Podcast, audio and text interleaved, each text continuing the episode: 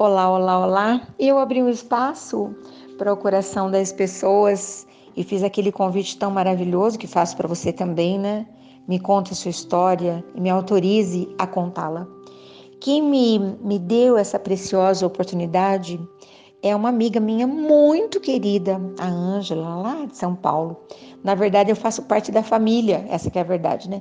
E quem contou a história maravilhosamente foi Giovanni, o irmão olha a minha responsabilidade.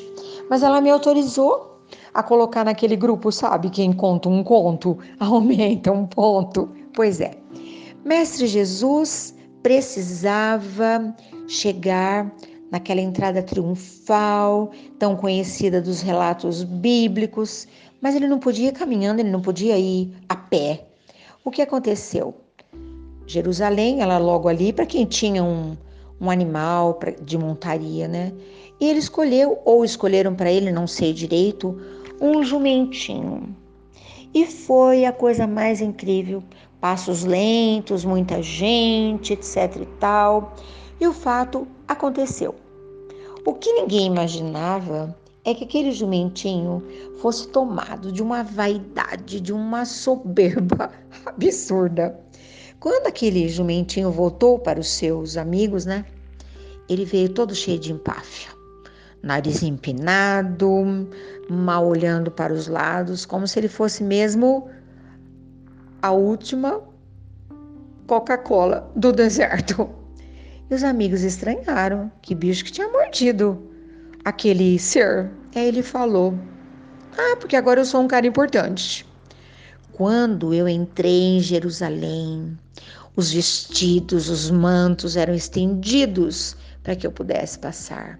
Os ramos eram agitados com um clamor: Hosana, Hosana, filho de Davi, para mim. E os amigos riam, e ele contou loucamente, cada vez com mais emoção, cada vez com mais vigor. E aqueles amigos não acreditaram mesmo numa palavra que ele estava dizendo. E ele, todo-poderoso, falou: Eu estou sentindo, vocês não estão acreditando no que eu estou falando. Vocês precisam de uma prova? A gargalhada geral foi a resposta: Sim. Ele disse: Vamos lá então. Eu quero que vocês fiquem de longe, só olhando para ver como eu vou causar. E foi, sozinho. Conforme ele foi chegando, ai que vexame. Era pedra, era xingamento. Imagina um jumento entrando ali a troco de nada. Espaventaram com ele.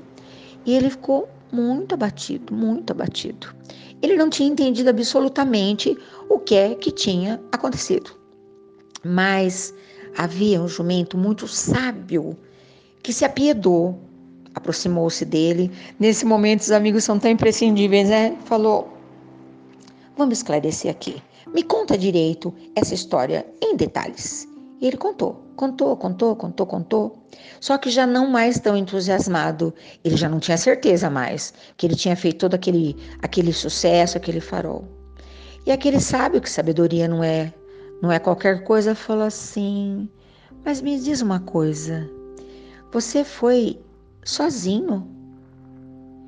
Ele falou: Fui caminhando passo a passo com as minhas patas, mas na verdade eu levei um homem.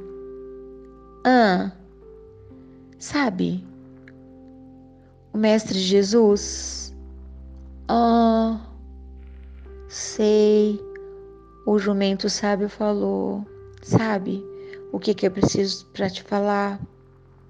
Você teve a impressão que as pessoas te aplaudiam, te reverenciavam Aquele brilho não era seu. Aquela festa não era para você. Era para o Mestre Jesus. Você está me entendendo agora? Então, o fiasco que você passou veio para te provar que você estava equivocado. Não era para você, você estava levando alguém muito importante, mas você ainda não era esse ser que mereça tudo isso. Porém, você pode ser um dia não é? Se você seguir as regras, se você respeitar, porque na verdade você prestou atenção nas coisas que ele falou, você prestou atenção na maneira como ele olhou para as pessoas, você entendeu aquela humildade, aquele reinado, aquela soberania, aquele brilho, tinha muita razão de ser. Você está entendendo? Essa história serve para nos lembrar que às vezes nós somos tão esquecidos de toda a glória, né? Que é a presença de Deus na nossa vida. E muitas vezes nós nos orgulhamos, eu sou, eu posso, eu faço. Se nós não reverenciarmos todo dia, falar, meu Deus, eu só estou aqui porque a sua bondade permitiu. Eu só posso exercitar o meu talento, o meu dom, porque o seu amor me presenteou. Eu só posso fazer coisas porque eu sou observado por esse grande amigo, como diz meu amigo Jeová, né? Sabe aquele nosso amigo? Quando nós temos essa proximidade, nós temos a certeza que eu faço coisas uh, diferentes, maravilhosas, você também, mas se Deus achar que nós não estamos merecendo nada disso, Ele intercepta. Olha o que, que a vaidade pode fazer por nós, né? Meu convite hoje é: pensa com muita gratidão. Nesse momento tão estranho que nós estamos vivendo, por que será que Deus te colocou nessa posição? Por que será que Ele te deu essa possibilidade? Por que será que você se aproximou do Mestre Jesus? Espero que tenha se aproximado. Mas se você não se aproximou, será que não é hora agora? Essa fé vai mudar a nossa vida. E não é para ser piegas, para falar, nossa, como aquela pessoa é. Não, não, não. É fato de todas as coisas que podem nos acontecer na vida, a única certeza que Deus não vai nos abandonar.